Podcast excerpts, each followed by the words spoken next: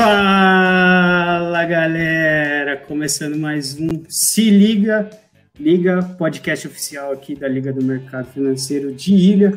E hoje aqui, para trocar uma ideia com a gente, está o pessoal do Engenheiro Sem Fronteiras. A gente vai trocar uma ideia um pouco sobre marketing, que está muito na moda aí, explodindo, né? Marketing digital, a gente vai falar um pouco sobre marketing pago, marketing orgânico, e vocês vão entender um pouco mais sobre isso aí no podcast beleza? Quem está aqui comigo é o João Raboni. Fala, galera. e a Júlia. Pode se apresentar aí, galera. Fala, galera, beleza? É, meu nome é João Raboni, estou aí no sexto semestre de Engenharia Civil, sou companheiro de república aí do nosso querido Christian, e é, fiz, é, durante dois anos estive dentro do, do Engenheiros Sem Fronteiras, concluí já a minha caminhada dentro do grupo, e hoje como o Christian disse para vocês aí, estou né, envolvido nas questões de marketing digital, mais na área do, da, do, do marketing pago, né? E estou aqui para trazer uma visão aí dessa nova tendência que, que, a gente vem vendo aí com relação ao mercado, com relação a, a essa né, nova, nova onda que está vindo aí, principalmente depois da, da pandemia. Salve pessoal, meu nome é Andressa, eu sou diretora de marketing do Engenheiro Sem Fronteiras. É, hoje eu tô aqui para falar um pouquinho para vocês também sobre marketing digital, sobre marketing mais orgânico, que é o que a gente faz lá. É, eu também tô na liga, entrei no último PS agora, então tô aí representando os dois grupos. E, e é nóis. Oi, pessoal, muito prazer. Meu nome é Júlia, eu sou atual diretora-geral do Engenheiro Sem Fronteiras.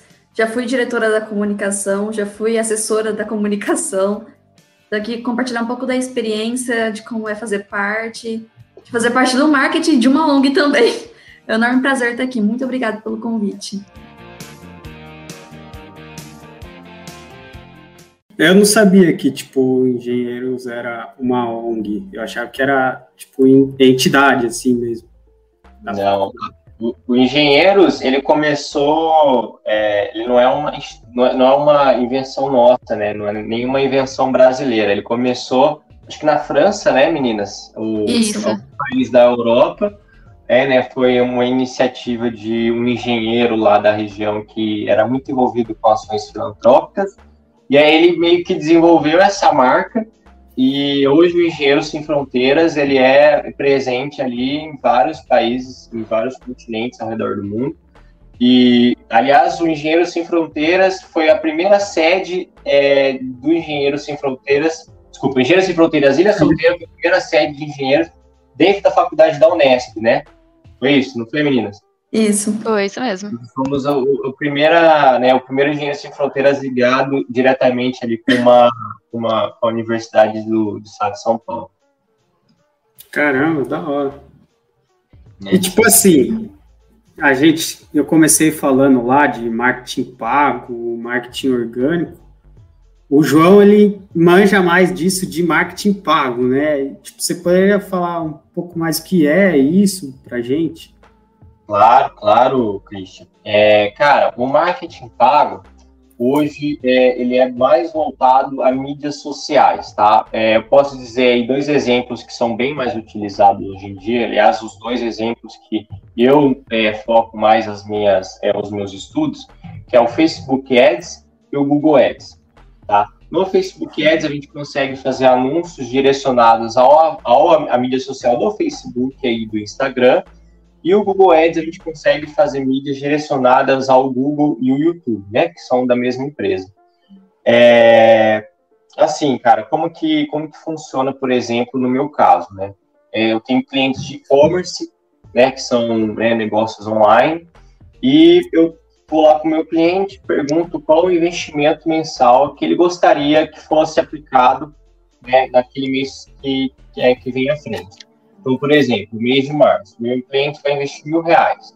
E aí, com aqueles mil reais de investimento, eu faço um planejamento estratégico utilizando né, o, é, esse investimento, de acordo também se ele tem um site, se ele tem rede social, se ele foca mais no Facebook, se ele vai querer focar mais no Google. Isso também depende muito da característica de produto que ele vende. Tá? Isso é uma, uma definição também que às vezes pode vir com o tempo, né, onde eu tenho resultado mais, resultados mais baratos, onde os resultados um pouco mais caros.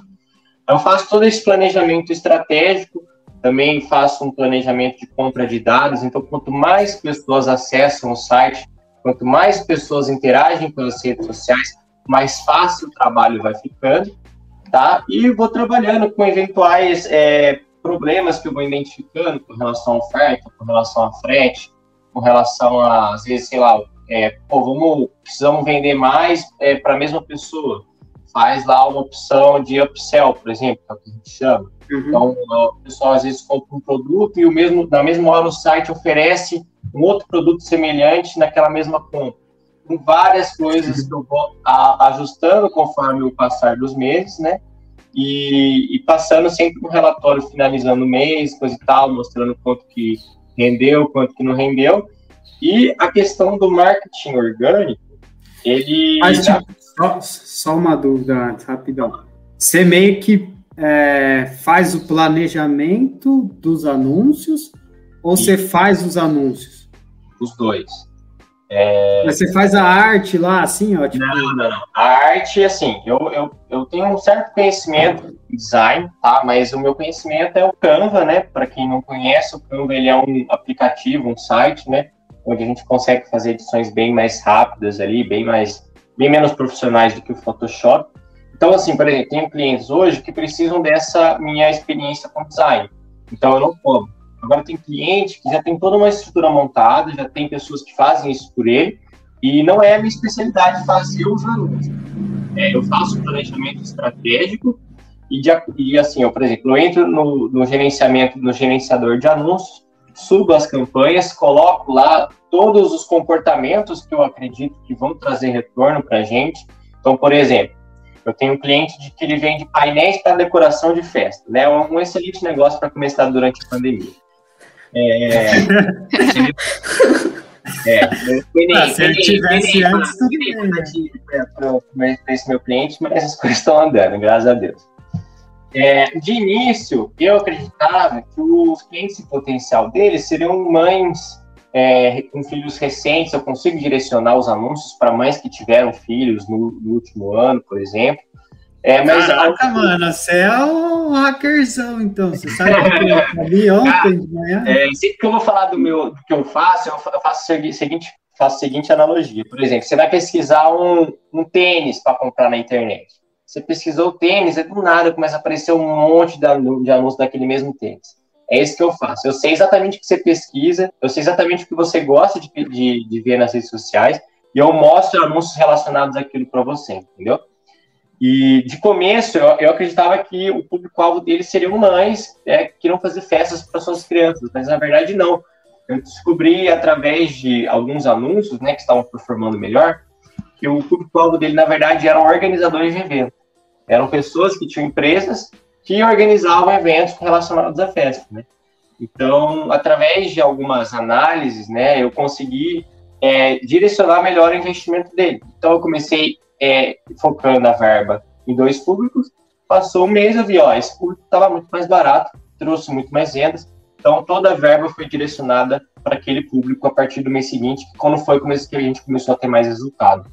Tá? Então é a parte estratégica de bolar o que vem antes e a parte é, de melhorar o que foi feito. Entendeu? Então passou um mês, eu vi o que deu resultado, eu vou pegar e vou começar a fazer mais testes dentro daquilo que deu certo. Cara, da hora, mano. Da hora demais. E, tipo, como que você, você vê essas coisas assim? É... Ah, dentro da plataforma, eu tenho várias e várias métricas que eles me mostram. Né? Por exemplo, é, eu tenho o custo por mil impressões, que é o preço que eu vou pagar a cada mil pessoas que eu vou atingir com aquele meu anúncio. É... Ah, mas aí você paga, tipo, você é, paga essas impressões. Isso, e aí, tipo, você desconta da, da galera. Não, é, não Fechou o contrato pago, com você. Sim, eu, eu crio uma conta para o meu cliente, no meu cliente ele tem o, cartão dele lá, eu sei o quanto que eu posso investir naquele mês, e assim, eu não vou, vou tentar não fugir daquele, daquele é, é, investimento mensal. Pode ser que varie 20% para cima ou para mais, porque a, a própria plataforma às vezes investe um pouco mais, um pouco menos, né? Dependendo da, da performance dos resultados mas o investimento é do cliente. E eu recebo em cima né, do, do, que foi combinado. Esses mil reais não são os mil reais para mim, são mil reais que são vou para os anúncios. O meu, a minha parte, o meu ganha-pão é algo combinado à parte, né? Depende do cliente, depende do tamanho do cliente, isso a gente combina, né? E, cara, eu tenho todas as métricas, né, dentro das plataformas, né? No caso, eu sempre uso duas. Eu uso o Google Analytics e uso o Facebook Ads, né? O Google Analytics, ele, às vezes, pega algumas coisas que o Facebook deixa passar, né? Porque o Facebook, às vezes, fala em algumas questões de métrica. Mas eu consigo ver qual anúncio está me dando mais cliques, eu consigo ver qual anúncio está me dando mais compra, qual anúncio está me dando mais inicia, iniciar finalização. Né? Então, por exemplo, eu tenho dois anúncios. O anúncio é uma imagem mais caseira e o anúncio é uma imagem um pouco mais editada.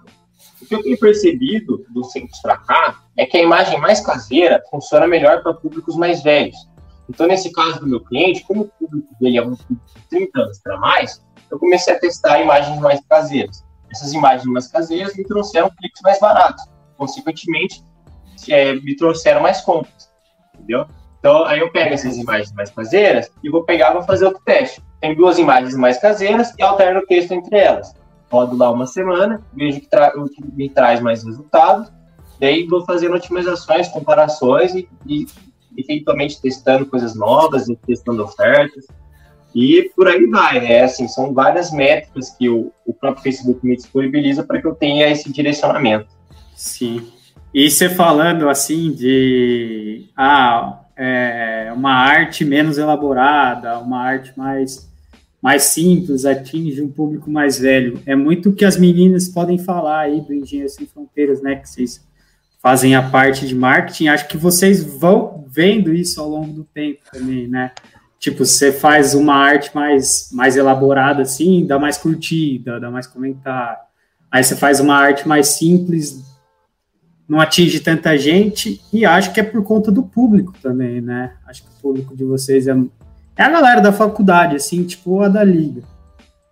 E o, o que eu tenho notado é que artes um pouco mais elaboradas ou, tipo, com mais vida, sabe? Em vez de um pouco de desenho, acho que tá dando mais é, engajamento da galera. Aí vocês podem citar alguma coisa, tipo, meio assim, que vocês já perceberam, ou vocês concordam ou não? Eu acho que pra gente, por ser uma ONG, muitas vezes acaba sendo bastante arte que toca mais as pessoas, assim. Que a gente tem que sempre levar mais desse lado social, de tentar chegar no coraçãozinho da pessoa. Porque a gente não tá vendendo nada, a gente meio que vende sentimento mesmo, vende emoção, como se fosse isso. E pra gente, eu vejo que os posts que geralmente tem mais é os posts que causam mais esse impacto nas pessoas. É, hoje em dia, tipo, a gente está fazendo um post bem voltado nisso, a gente está tentando manter uma identidade visual maior, que era uma coisa que até um tempo atrás a gente não tinha tanto. É, a gente está tentando trabalhar bastante com mosaicos também. Não sei se vocês chegaram a ver, inclusive recomendo vocês darem uma olhada, olhada no nosso feed. Nosso mosaico do PS tá lindo.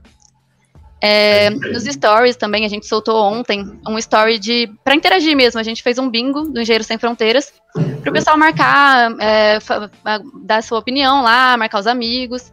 E a gente está tentando usar esse jeito também para ver é, como vai sair isso. Foi a primeira vez que a gente fez um, é, alguma coisa nesse sentido. E a gente quer ver como isso se sai também. Sim, e é muito isso de testar também, né? Uhum. Isso de fazer e sei lá, é muito. O Instagram também ele é meio louco.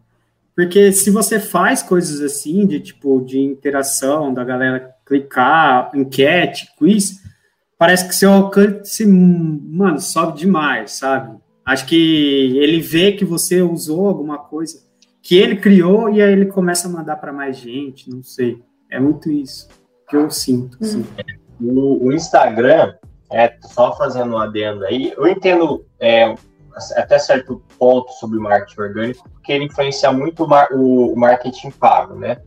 É, eu sempre falo para os meus clientes que tráfego pago, né, que é o que eu faço, o tráfego pago ele não faz milagre. Se você tem um bom engajamento nas redes sociais, isso facilita muito o meu trabalho.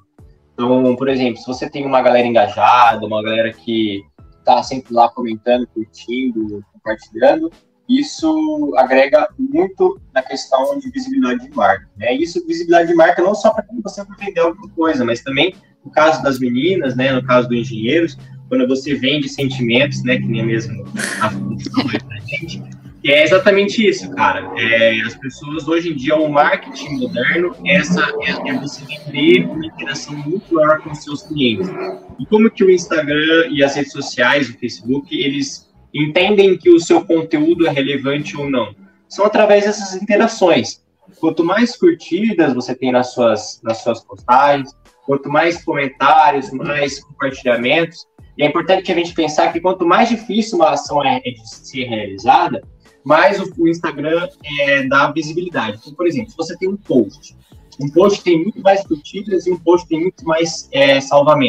Esse post que tem mais salvamentos, ele vai ser alcançado por muito mais pessoas, porque é uma ação mais difícil de você conseguir.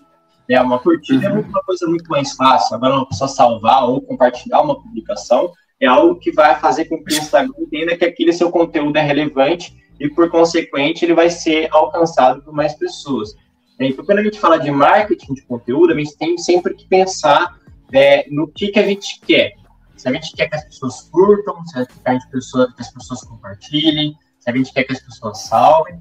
É, e é importante também pensar que os posts, eles nunca são impressos, alcançados por todas as pessoas que seguem você. Né? É, por exemplo, quantos seguidores o, o Engenheiro está hoje, Júlia? Você sabe dizer? Eu acho que são 1074. É. O alcance, muitas vezes, é, fica abaixo desse valor, certo? Vocês veem. É, fica metade, acho. Ele não mostra, o algoritmo, ele não vai mostrar para todas as pessoas. Né? É, ele vai mostrar é, para mais pessoas se você tiver mais engajamento, se você tiver as pessoas comentando. Isso foi uma coisa que mudou muito quando o Instagram retirou, o, quando você podia ver as curtidas, lembra? A gente podia ver uhum. as curtidas.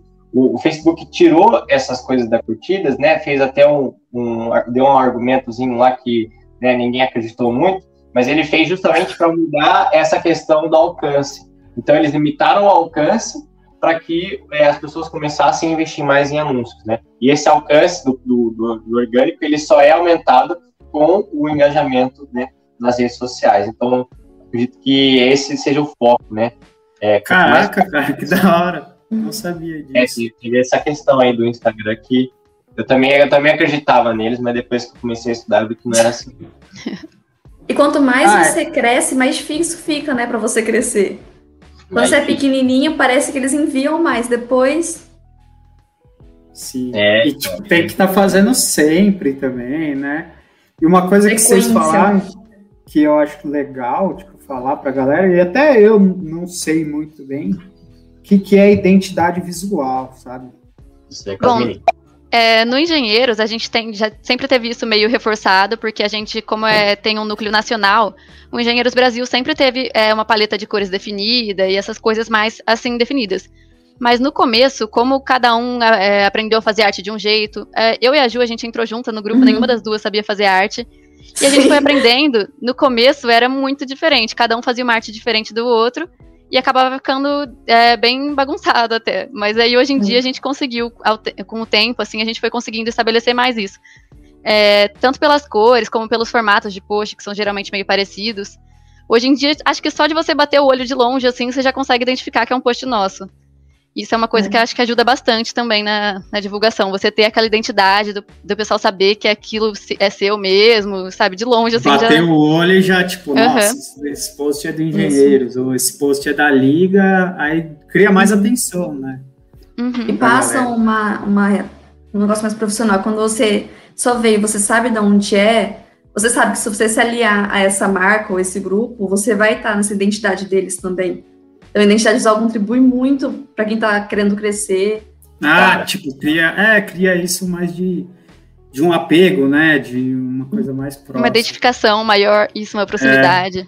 É. é. E, e é legal o que o João falou também, disso de tipo, ah, é, que o Instagram ele mostra mais o, o seu post, a sua publicação, dependendo da, do que tem, né? Se tem mais salvamento, se tem mais compartilhamento.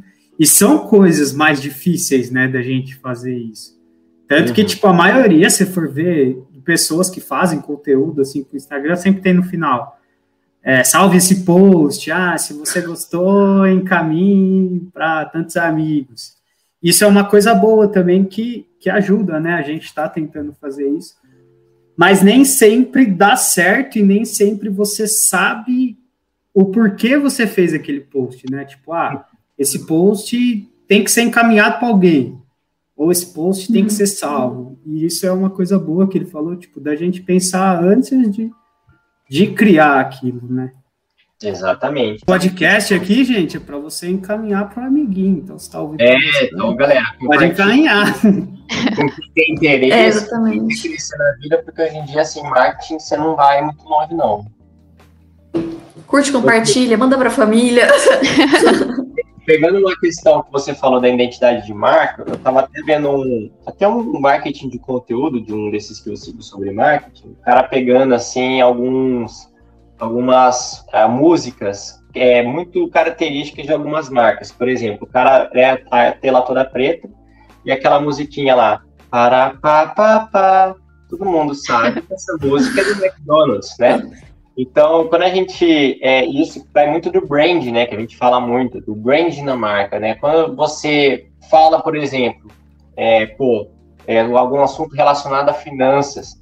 Quando você fala sobre finanças e na mesma hora vem a liga financeira na sua cabeça, isso significa que o seu branding está sendo feito com maestria.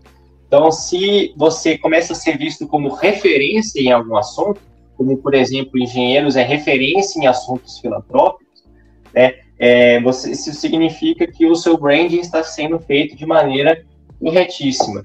Então, essa questão da identidade de marca ela é extremamente importante quando você quer que as pessoas lembrem né, da sua marca como referência em algum assunto. Né? E acredito que esse seja o principal objetivo ali de qualquer, qualquer grupo da faculdade, qualquer marca, qualquer pessoa que queira vender na internet, né, ser referência em algum assunto, né, quando alguém fala né, sobre aquele determinado, aquele determinado contexto. Sim, e isso até é bom, né? Por exemplo, sei lá, um exemplo meu agora. O João, esses dias, é, mandou o meu número para um amigo dele que estava com dúvida de, no mercado financeiro e tal. E isso é muito bom, sabe?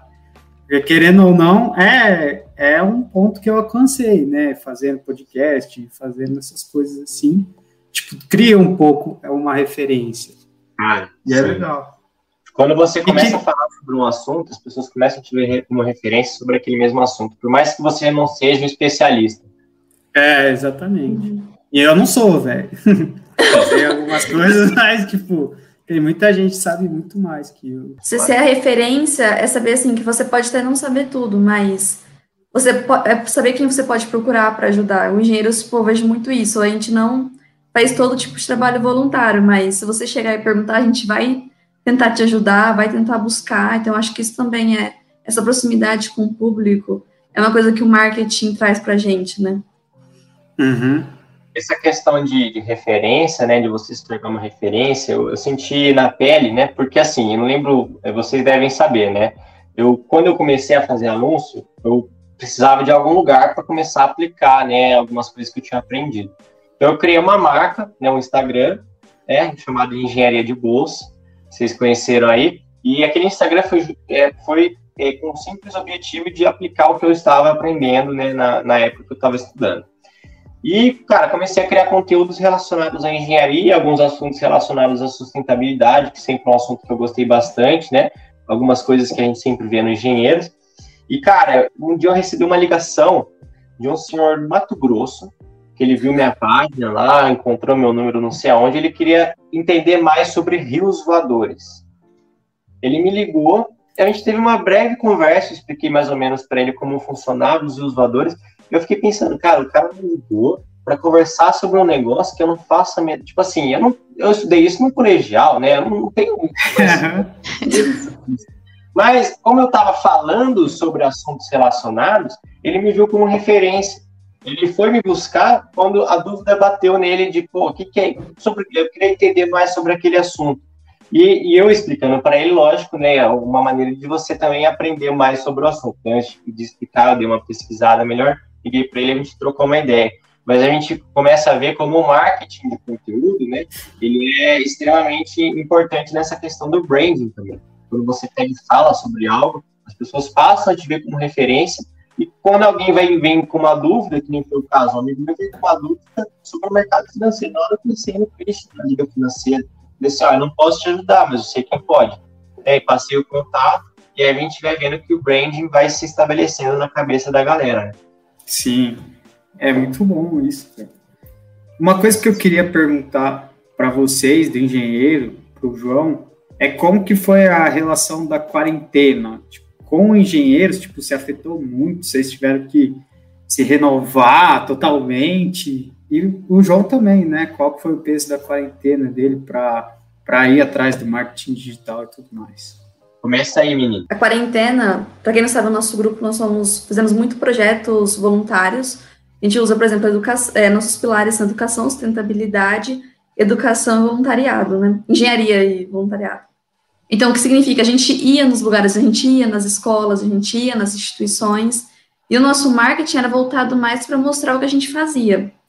E quando veio a quarentena, a gente não pode mais ir, não tem como a gente ir no comércio, por exemplo, buscar recurso. Então, como a gente vai chegar nessa pessoa? Como a gente vai, uh, como a gente vai buscar quem ajudar? Então, isso foi um baque, assim, que assim, assim, exatamente eu sabia o que fazer, porque a gente não tinha. A gente fez uma campanha de arrecadação online, até conversava bastante com a Flex, porque a gente não, nunca tinha feito.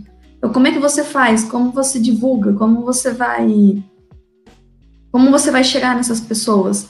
Então foi uma E até, tipo, de... tem um preconceito da galera que vai, vai doar na internet, não tá vendo, para quem tá doando, nada, né? E foi uma mudança assim, muito grande, porque a gente teve que parar e olhar para o marketing, né, no nosso caso, diretoria da comunicação, para a gente, dependia da gente chegar nessas pessoas, dependia da gente fazer os projetos online dar certo. Então, imagina agora estamos indo para o segundo ano já de quarentena, então a gente precisou aprender, enquanto estava acontecendo, né, enquanto a necessidade existia, como você vai fazer isso acontecer. Então a gente entrou já, já começou, entrou já nunca tinha feito, a gente aprendeu a fazer e teve que reaprender de novo como fazer para depender tudo do marketing agora. Sim, que antes muita coisa que era, tipo, é, que eram delegadas mais, mais partes do grupo, como projetos, a maioria dessas coisas acabou indo para o marketing. Que hoje em dia, sem, na quarentena, não tem como fazer nada sem, uh, sem o marketing. Antes a gente conseguia é, fazer, fazer, sabe, coisas mais presencialmente, nossos projetos, é, o marketing servia mais para estar tá divulgando os projetos mesmo. E agora, quase todas, todas as etapas desse projeto vão depender da diretoria de marketing. É, eu sinto bastante isso na liga também.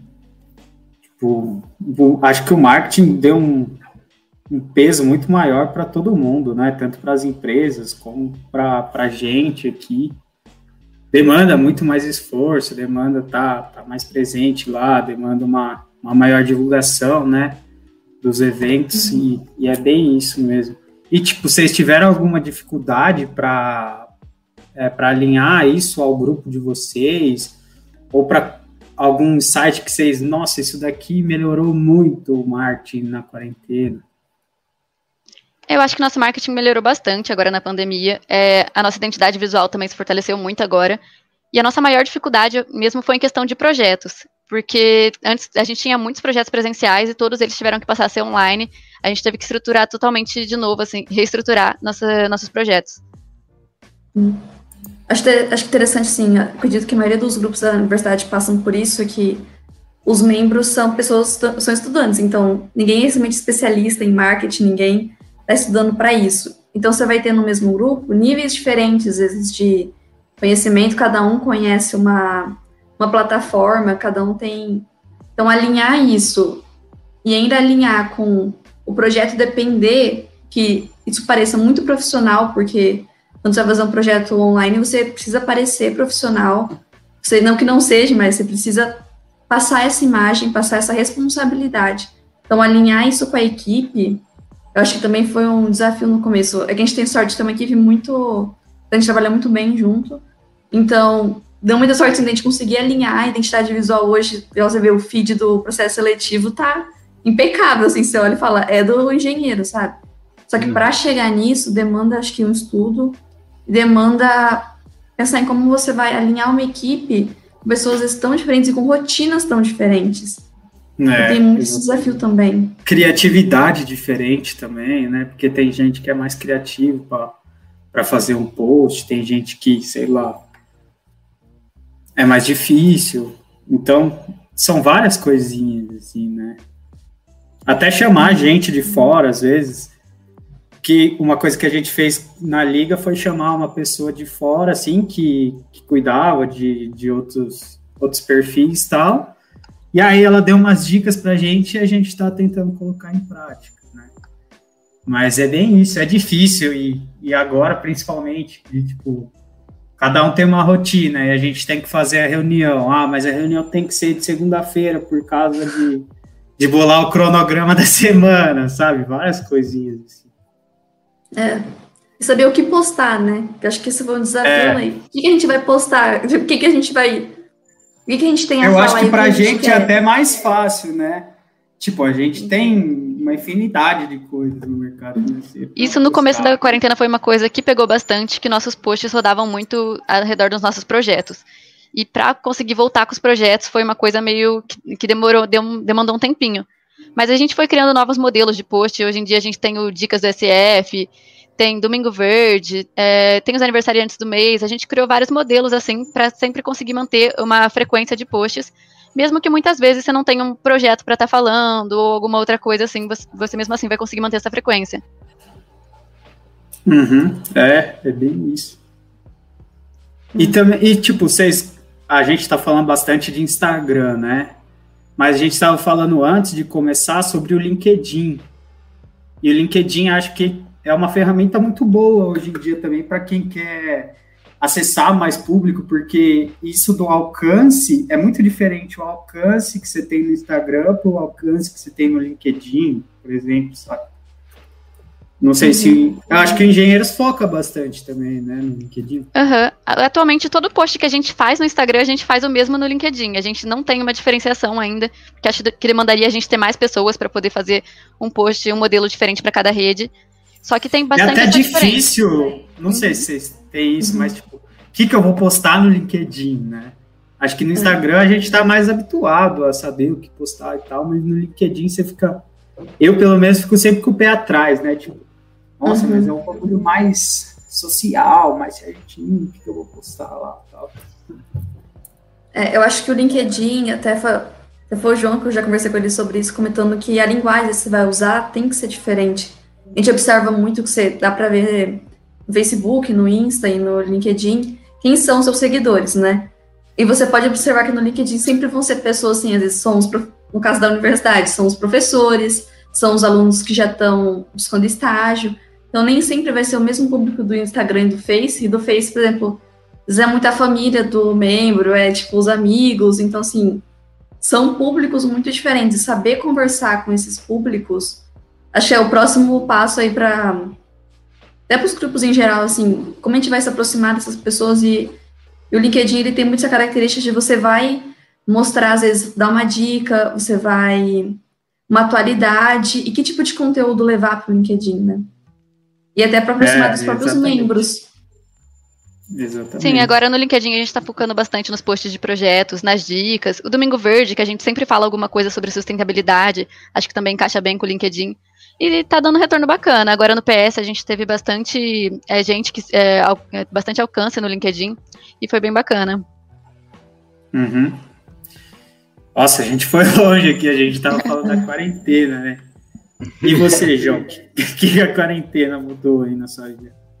Cara, acho que mudou quase tudo, né? Porque o que aconteceu, né? Começou a pandemia, né? A gente estava, né, todo mundo estudando pra caramba, era o semestre que eu, eu tinha iniciado o FT, então já tava com aquele medo, né, cara?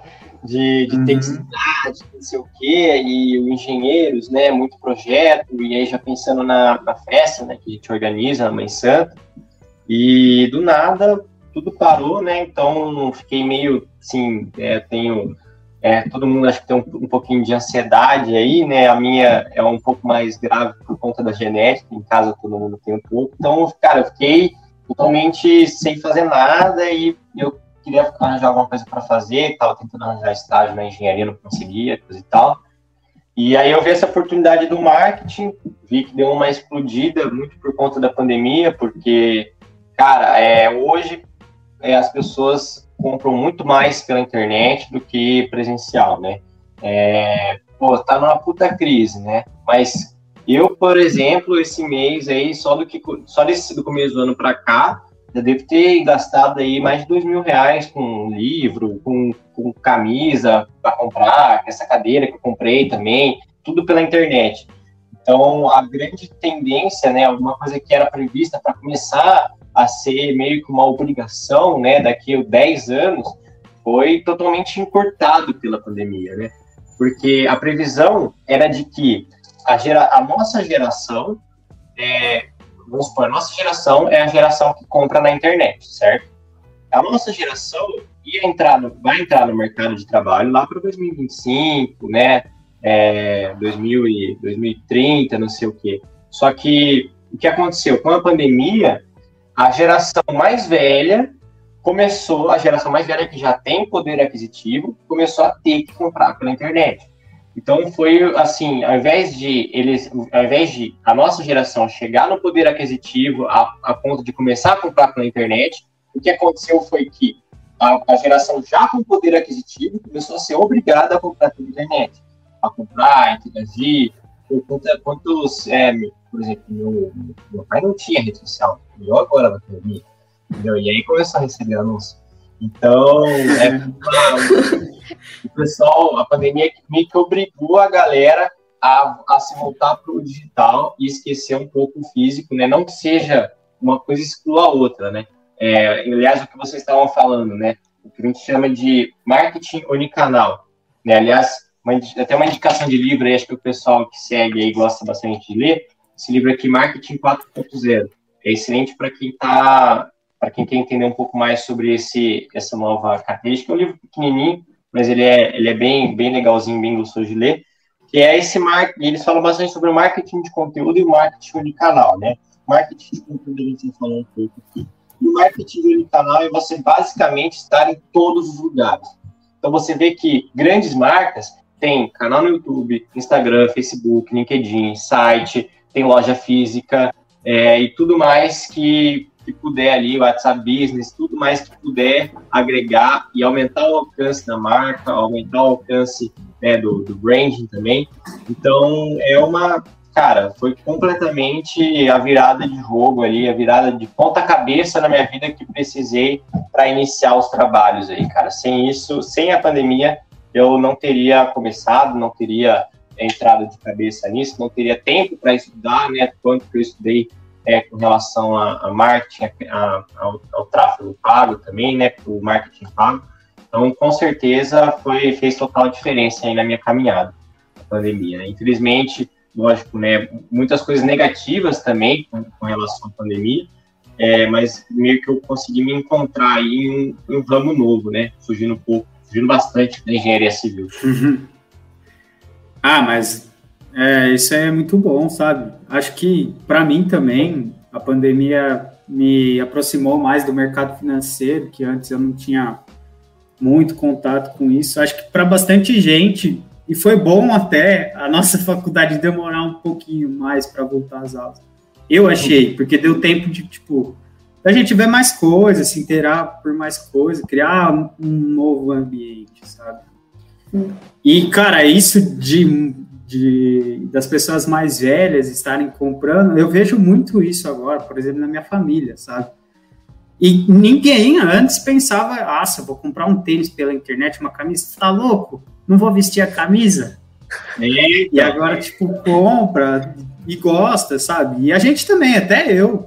Eu não tinha costume de comprar coisa pela internet, eu sempre ia nos lugares, mas agora virou rotina, virou normal, né? É, o novo normal, né, cara?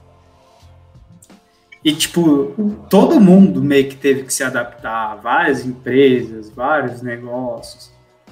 Né? Foi uma mudança e o marketing cada vez é, mais recorrente nessas empresas, nessas coisas. Né? Mais obrigatório, né? deixou de ser um diferencial e começou a ser obrigatoriedade.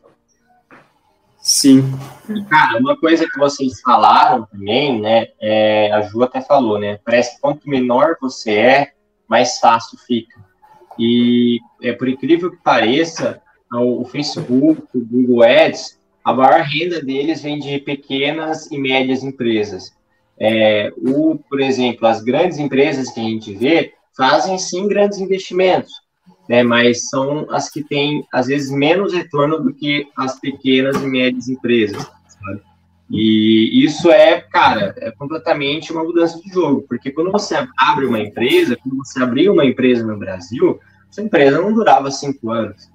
É, a média, a tempo médio de vida de pequenas empresas é cinco anos no Brasil. Hoje, com a, toda a questão da digitalização e coisa e tal, é, isso mudou, né, cara? Hoje, o principal foco e as empresas que estão mais faturando na internet são pequenas empresas. Então, eu provei que não só foi algo é, positivo com relação ao marketing, mas também algo positivo com relação às pequenas empresas e principalmente aquelas que souberam se adaptar, né? Não ficaram lá é, martelando no negócio físico, mas também começaram a explorar mais o mercado digital e às vezes conseguiram manter a empresa aberta ou até mesmo aumentar o faturamento médio mensal, né? Através dos alunos, através do marketing de conteúdo, marketing orgânico tudo isso agrega como um todo. E faz sentido isso que você está falando, porque eu, eu vejo isso no meu Instagram, mais ou menos. Eu vejo, tipo, muito mais gente criando negócios assim, por exemplo, venda de é, um ateliê, vendendo um, um, tabuleiro, vendendo coisas assim, sabe? Que que não era tão comum, só que com, com essa explosão, todo mundo na internet, todo mundo no Instagram e tal, é muito mais fácil para eles e, tipo, eles aproveitaram muito bem isso, sabe? Exatamente. Acho que é uma oportunidade, né? Que, por exemplo, engenheiros a gente queria já até fazendo uma pesquisa de mercado aí para ter uma lojinha online. E se fosse pensar no físico, a gente teria que ter estoque, então a gente teria que depender assim. Ia ter que vários fatores. Agora, o online, a gente consegue já ter uma noção, tipo, a pessoa compra, depois pede, não vai ter esse tempo, tipo, de você ir lá, conversar com a gente numa mesa, ver se você quer, voltar, falar se você quer ou não quer. Online não, você faz isso da sua casa. Você tem a sua segurança agora dos meios digitais. Então, o marketing abriu portas para gente, não só, eu imagino que outras ONGs também, outros grupos da faculdade também. Então, o marketing hoje ele é uma porta que você vai chegar em outras pessoas você vai ter novas oportunidades de projetos que antes você não conseguia fazer. Eu demandava muito recurso financeiro que a gente não tem, né? Tiramos da faculdade. Exatamente. E uma coisa interessante também, uma analogia muito interessante que eu, que eu tive quando eu comecei a, a, estudar mais sobre o assunto, é que, por exemplo, vamos supor que a gente tenha um, um outdoor, outdoor numa, numa, é, numa rodovia. Vamos supor que naquela rodovia passem mil pessoas por dia, né? Então, uma média ali, não sei se é, se é isso, mas vamos supor que seja mil pessoas por dia.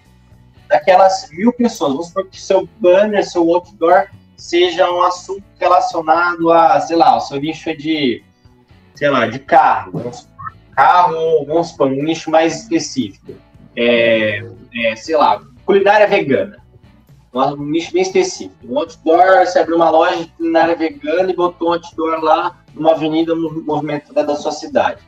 Cara, quantas daquelas mil pessoas têm verdadeiro interesse em culinária vegana?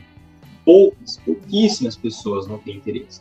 Agora, quando você, quando você tem as mídias sociais, quando você tem o Instagram, quando você faz anúncios pagos, você sabe para quem você está direcionando o seu assunto. Porque a pessoa que curte, a pessoa que vai seguir você, ela não vai seguir você se ela não se interessar por aquele assunto. Aí tá? a mesma coisa com os anúncios pagos. Eu não vou direcionar um anúncio a, nesse, nesse, nesse nicho, né, nicho vegano. Eu não vou direcionar anúncios para qualquer pessoa. Eu vou direcionar anúncios para pessoas que tenham comportamentos que eu acredito que sejam compatíveis com as mesmas pessoas é, que, que, se, é, que adotam a culinária vegana. É, vamos supor, pessoas mais envolvidas com questões sociais, pessoas mais envolvidas com questões ambientais, né, pessoas que até né, consigo colocar lá nos meus anúncios, pessoas que têm interesse em vegetarianismo, em veganismo. É, então, é, eu consegui, eu, por exemplo, para alcançar mil pessoas, às vezes eu invisto cinco reais. Sabe? É um investimento muito baixo e com uma certeza muito maior do que o marketing que a gente via antigamente. O marketing de TV, por exemplo, você vê lá no meio do BBB. É, Nossa, eu, esses dias eu tava vendo, tipo, quanto que, a, que as empresas pagam. Ah, por é exemplo, o PicPay, né, para ter... Que ele é, tipo, um grande patrocinador, porque ele tá em sempre, sabe? Uhum. Mano, paga cerca de 78 milhões. Assim, Cara, é muito, entendeu? É, e tipo, cada comercial, cada comercial que passa durante. No, no BBB lá, quando hum. o Thiago chama, chama os comerciais, tipo, são 30 segundos e é meio milhão por esses 30 segundos. Entendeu? Mano, é, é, é absurdo. Assim. Pequena empresa faz um investimento desse, entendeu? Não tem como. Sim. As pequenas empresas estão focando mais no marketing digital do que o marketing convencional que a gente via aí nos anos para trás. E é tão acessível assim, de tipo, cinco reais você já consegue fazer um anúncio? Não, não, assim, não digo que cinco reais, mas, por exemplo, eu pago por mil impressões em torno de cinco reais, tá? É, se eu anuncio, sei lá, para Sul e Sudeste, não passa mais que isso. Agora, quando é, como a gente trabalha com análise de dados, né, eu digo que se um cliente investe mil reais por mês, em três meses ele já começa a ter retorno positivo. E quanto mais pessoas acessam o site, quanto mais pessoas compram efetivamente, mais fácil a ação fica. Entendeu? Porque o Facebook começa a entender quem, qual, por mais que eu defina é, as características do meu público-alvo, muitas vezes não são todas aquelas pessoas que compram pela internet. E, então, o Facebook, quanto mais, quanto mais movimentação eu tenho com relação a dados, mais o Facebook vai entendendo quem efetivamente realiza compras no site, entendeu? Então, vamos supor, eu, eu, faço uma seleção de um público, aquele público tem um milhão de pessoas, né? Às vezes acontece muito, um milhão de pessoas. Daquelas um milhão de pessoas, às vezes ele seleciona 20, 30 mil pessoas, entendeu? Não, são, não é todo mundo que ele vai selecionar. E quanto mais dados eu tenho, melhor é o direcionamento que, eu, que, eu, que, eu, que o Facebook, que os anúncios apresentam, entendeu? Então, assim, não é um investimento, não é uma coisa barata, né? Às vezes, se for pensar, na verdade, se for pensar mil reais para uma empresa todo mês, sendo que é um, um retorno é, ativo, né? Você consegue ver realmente quanto está retornando, é barato, assim. Pô, meu cliente uhum Aí, hoje, hoje em dia, tem um cliente meu que está tendo 17 vezes de retorno de investimento. Ou seja, a cada um real que ele investe, ele está retornando 17. Então, Caraca. se ele está investindo mil reais, ele está retornando 17. Entendeu? E, uhum. a tendência é, é melhorar. Por exemplo, esse meu cliente no segundo mês. A minha expectativa é que no terceiro mês a gente fosse ter retorno. Caraca, no segundo mês já tá vezes 17, mano. Vezes 17. E, assim, vai melhorando. Isso que é o nicho de festa, cara. Nicho de painel para festa. Agora, né? Se que dar certo, principalmente com esse negócio da pandemia, mas algumas O cara tá, tá, colocando nas lives lá, mano. Você é, o banner dele lá na live do, do Gustavo Lima, mano. aniversário de, mês aniversário de criança. Fazer a festa do BBB. Festa do BBB.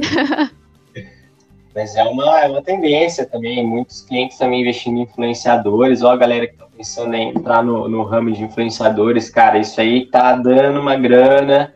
Falar para vocês, se vocês é, pensam em influenciadores ou tem algum amigo que, que esteja querendo entrar nesse rumo, fortalece o trampo do cara, porque isso aí é também um novo, um, umas novas tendências do marketing também. Muito retorno com é, influenciadores falando sobre a sua marca. Caraca, não sabia, porque, tipo, a gente vê, por exemplo, a, a Juliette vai sair com 21 milhões aí, e com certeza ela vai, tipo, vai ter muita gente mandando coisa para ela fazer divulgação e tal. Mas não sabia que, tipo, tinha um retorno tão expressivo, sabe? Ah, a pessoa não, que é. Você não precisa pensar na Juliette, você pode pensar em influenciadores locais.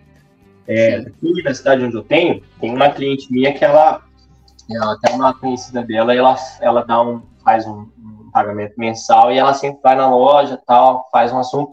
E direto eu vejo gente enviando mensagem falando que viu no Instagram da mulher. E ela tem, tipo, 20 mil seguidores, 30 mil, só que são pessoas da cidade, entendeu?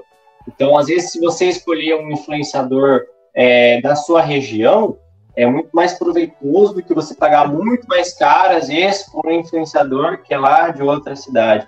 E o que a gente vê, a tendência, né, que quando você recomenda, quando alguém te recomenda algum serviço, as pessoas tendem a ter uma confiança muito maior. Então, se alguém chega, é, é diferente do, por exemplo, o engenheiros falando que o engenheiros é o, é o melhor lugar para você, é, sei lá, conseguir uma arrecadação de, é, de, de cobertores, por exemplo. Agora é diferente quando alguém fala, ó, oh, o Engenheiros me ajudou muito quando eu estava precisando, vai lá falar com eles. Então, quando você recebe a indicação de alguém de fora, de alguém, às vezes, alguma referência também em algum tipo de assunto, as pessoas têm muito mais é, facilidade de comprar, muito mais confiança de comprar, ou muito mais confiança de procurar na hora de ter alguma dúvida relacionada àquele assunto. Isso é uma coisa que a gente está tentando trazer para engenheiros agora. A gente está em busca de trazer um embaixador, porque é bom você ter uma pessoa assim que as pessoas conhecem mesmo falando. Não vai ser tipo uma ONG, é, um Instagram assim falando. Vai ser uma pessoa que eles estão lá. Que eles, a gente está tentando achar alguém de ilha mesmo, uhum. pra, da região, para ter esse contato com o público. É. Uhum. Ah, e um é. exemplo disso, até que o Rabani comentou, a gente fez uma campanha e os outros grupos da faculdade começaram a recomendar e tiveram pessoas que têm um número de seguidor, o maior seguidor que começou a recomendar, foi visível o up que deu na campanha, porque começou a chegar em pessoas que a gente não estava chegando. Então isso é muito, fala assim, olha, eles são de confiança, pode doar que, que, é, que é certo, né? Então isso realmente funciona e, e dá para fazer com até quem tem tipo 10 mil seguidores, 20 mil seguidores, já traz resultado, então é ótimo. Uhum. Olha, querendo ou não, 20 mil pessoas é, Cara, pensa num estádio de futebol que Exatamente. tá lotado com Ilha 40 inteira, mil. quase. É, é muita gente. Imagina agora, tipo, um milhão, sabe? É, mano, eu acho absurdo. Eu, eu falei da Juliette lá, mas tipo, são 20 milhões de pessoas, cara. Meu, é muita coisa isso, sabe? É tipo duas vezes a cidade de São Paulo, assim. Eu acho muita coisa. Não dá nem para imaginar, sabe? Imagina ela rolando lá assim, ó, os seguidores. Não tem como. Ela nunca pode ver o feed. Não, é. jamais.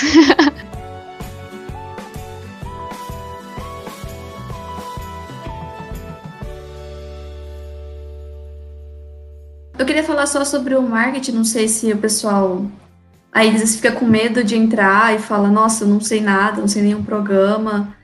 Mas assim, quando eu entrei no grupo, entrei junto com a Flex na Candressa e a gente não sabia nada, eu não sabia nem, não sabia nem baixar nada. Eu tipo, também, esse era, não sabia esse nada. Esse era meu conhecimento, eu só sabia me comunicar, tipo, conversar com as pessoas, agora fazer isso na rede social.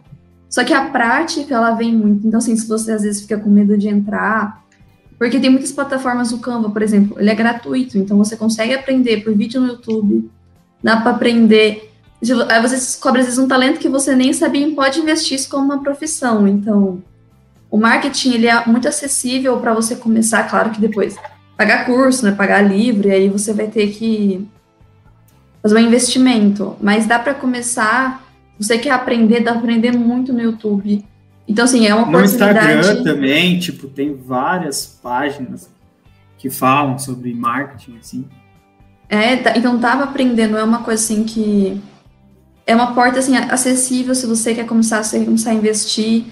É, tem muita oportunidade nessa área, então não só às vezes quem é empregado da faculdade que quer entrar num grupo, mas para trabalhar mesmo, para procurar cliente. Então é uma área acessível que tem muita informação. Então, para não ter medo, às vezes falar nosso Photoshop é muito difícil. Não tenha medo, porque assim dá para aprender. Complementando é, acho... aí o que. Ah, desculpa. Não, Complementando o que a Ju falou, é, tipo, quando a gente chegou, realmente não tinha. A gente não sabia nada, a gente precisou de, de ajuda, assim, para instalar o CorelDRAW, porque a gente não conseguia nem isso. E não tinha Canva na época, sabe? Como dizem aí, quando a gente chegou, tudo isso aqui era mato. e, e, não é difícil, sabe? Com o tempo a gente foi pegando. É, sempre tenta colar com alguém que saiba, sempre vai ter alguém que vai te apoiar para te ajudar vídeo. É, é uma coisa que dá para pegar e é o futuro hoje em dia. Hoje em dia você não cria uma empresa sem marketing, você não faz nada sem marketing hoje em dia. Exatamente. Então, é, quem se interessa pela área, vai com tudo, que, que é isso aí, sucesso. E sei lá, quanto mais você faz também, mais você vai pegando gosto, vai. É, e, e, também você vai criando alguns modelos já meio feitos na sua cabeça, né? Por exemplo. Uhum. Se você faz vários assim, você meio que pega o jeito e todos os posts que você fizer vai ter uma cara mais ou menos sua também, né? É, exatamente. E, e é legal de mexer. No começo, tipo, é difícil, você não entende direito, mas com o tempo. Isso eu é uma coisa assim, que eu acho. Eu não sabia mexer muito, mas agora eu gosto. Eu nem sei mexer tão bem, mas tipo, eu gosto, sabe? É uma coisa que. Isso é uma coisa ah, que eu ah, acho muito exemplo. bacana também. Dentro do Engenheiros, que eu percebo, sabe, cada quem fez cada post, eu sempre consigo ver a, a tipo, a carinha da pessoa naquele post, sabe? Eu é, não sei, por muita convivência com eles, eu, eu, sei que cada um deixa a sua marca, assim, cada arte que faz. Uhum. É, é bem isso mesmo. E a, você falou, né, o é, com relação a né, falar, dar uma mensagem final aí pro pessoal, e é isso muito que a Ju falou. É, eu estava lendo um, um, livro agora, ano passado, na verdade, falando sobre empreendedorismo no aspecto geral. E falando que existem três pilares é, em, em, na sua empresa, né, na empresa que você quer criar, que você não pode deixar totalmente na mão de terceiro. O primeiro deles é o RH, né, você nunca pode deixar o RH totalmente na mão de terceiros, você sempre tem que estar a par do que está acontecendo é, o financeiro da sua empresa também, muito por conta de, às vezes, né, desvio de verba, Deus me livre, mas muita, empresas muito Acontece. grandes, pode, isso pode acabar acontecendo. E a terceira, o terceiro pilar, que é um, um, um outro quesito que você não pode deixar totalmente na mão de terceiros, é o próprio marketing. Porque o marketing, ele vai expor como a sua empresa é, é como a cultura da sua empresa é, e como ela se posiciona dentro do mercado. Então, se você tem um marketing que ele é falho em alguns aspectos, você às vezes pode acabar deixando muito dinheiro na mesa, né, por você simplesmente não conseguir passar com efetividade a impressão que você quer causar nas pessoas através da sua empresa, através da sua marca, através do conteúdo que você cria, por exemplo. Então, é, se, assim, se qualquer pessoa está a par de algum projeto da faculdade, ou às vezes o o pai, algum conhecido tem alguma empresa ou você mesmo queira montar a sua própria, é, é importante que se tenha o conhecimento de marketing, porque é, é esse conhecimento que vai levar a sua mensagem é, para as pessoas e é esse conhecimento que vai trazer ali aquela questão da, que nem eu, eu comentei com vocês, de quando eu falo sobre algum assunto, logo vem o engenheiro na minha cabeça, ou logo vem a liga financeira na minha cabeça. Isso é extremamente importante para qualquer pessoa que quer começar a empreender ou qualquer pessoa que vá ali tomar parte de algum projeto, vá ali tomar parte né, do, da, da, de algum, de algum, da frente de algum, de algum empreendedorismo, no caso. Assim. Então, uma, uma dica para a galera, uhum. estudem sobre o assunto, estejam a par, porque é algo que já não é mais diferencial, é um obrigatório quando a gente fala de vendas ou a gente fala de, de comunicação no geral. Uhum. Eu concordo totalmente. E tem muita ferramenta também para você conseguir isso. Eu vi uma vez que se você olha o feed, quando você. A primeira vez que você vai ver, por exemplo, engenheiros, você consegue ver, tipo, nos primeiros posts, o que ele faz, quem ele é. Isso você não vai se identificar, você não vai ficar vendo o perfil. Ou se não aparece no seu feed toda hora, você, você vai esquecer quem. A menos que você faça parte, no caso, tem que fazer as reuniões, você não vai nem. Tipo, você não vai lembrar quem é, você não vai saber o que, que faz. Então, passar essa identidade, isso é expressar quem você é, expressar quem você é hoje é muito importante. Então, saber de marketing é importante para quando você vai trabalhar e para você, no seu perfil do LinkedIn pessoal, por exemplo. Que mensagem você vai mostrar? Quem você é? Quem vai entrar no seu perfil vai entender a sua história? Então, acho que é, esse conhecimento é importante para todas as áreas, assim, para você pessoal, profissional. Então, estudar marketing vai ser obrigação daqui para frente. É obrigação, exatamente. Uhum. Se alguém quiser comentar alguma coisa aí, pode falar. Só agradecer, Christian, mais uma vez aí pelo convite da galera. Estou né, acompanhando de perto ali o trabalho de vocês. Já estou pretendendo colocar algum dinheirinho ali em, fundos de investimento já para botar em prática, né, cara? Não adianta só ficar estudando, né? Eu falo muito para a galera do marketing, não adianta você só ficar estudando, você tem que pôr o, você tem que entrar no campo de guerra, que é totalmente diferente. Então, Sim, é, é muito isso. Agradecer pelo convite, pelo, pela, pela hospitalidade aí. E, e, vamos junto. Qualquer coisa, precisando tirar uma dúvida ou outra aí, estou à disposição. É João Pedro Raboni. Isso, exatamente. No Instagram. Quem quiser dar uma olhada nele. Quem quiser procurar lá, mas estamos juntos. Também queria agradecer aí pela oportunidade de estar aqui falando um pouquinho mais do marketing.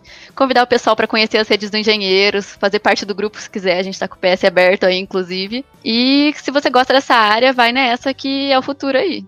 Agradecer novamente a oportunidade de estar aqui para conhecer. E se você ainda não conhece o Engenheiros, existem vários núcleos pelo Brasil, pelo mundo, com projetos assim a gente consegue fazer a diferença com pouco. Então, se você gosta dessa área, se você gosta de estabilidade, não deixem de ver, não deixem de seguir a gente.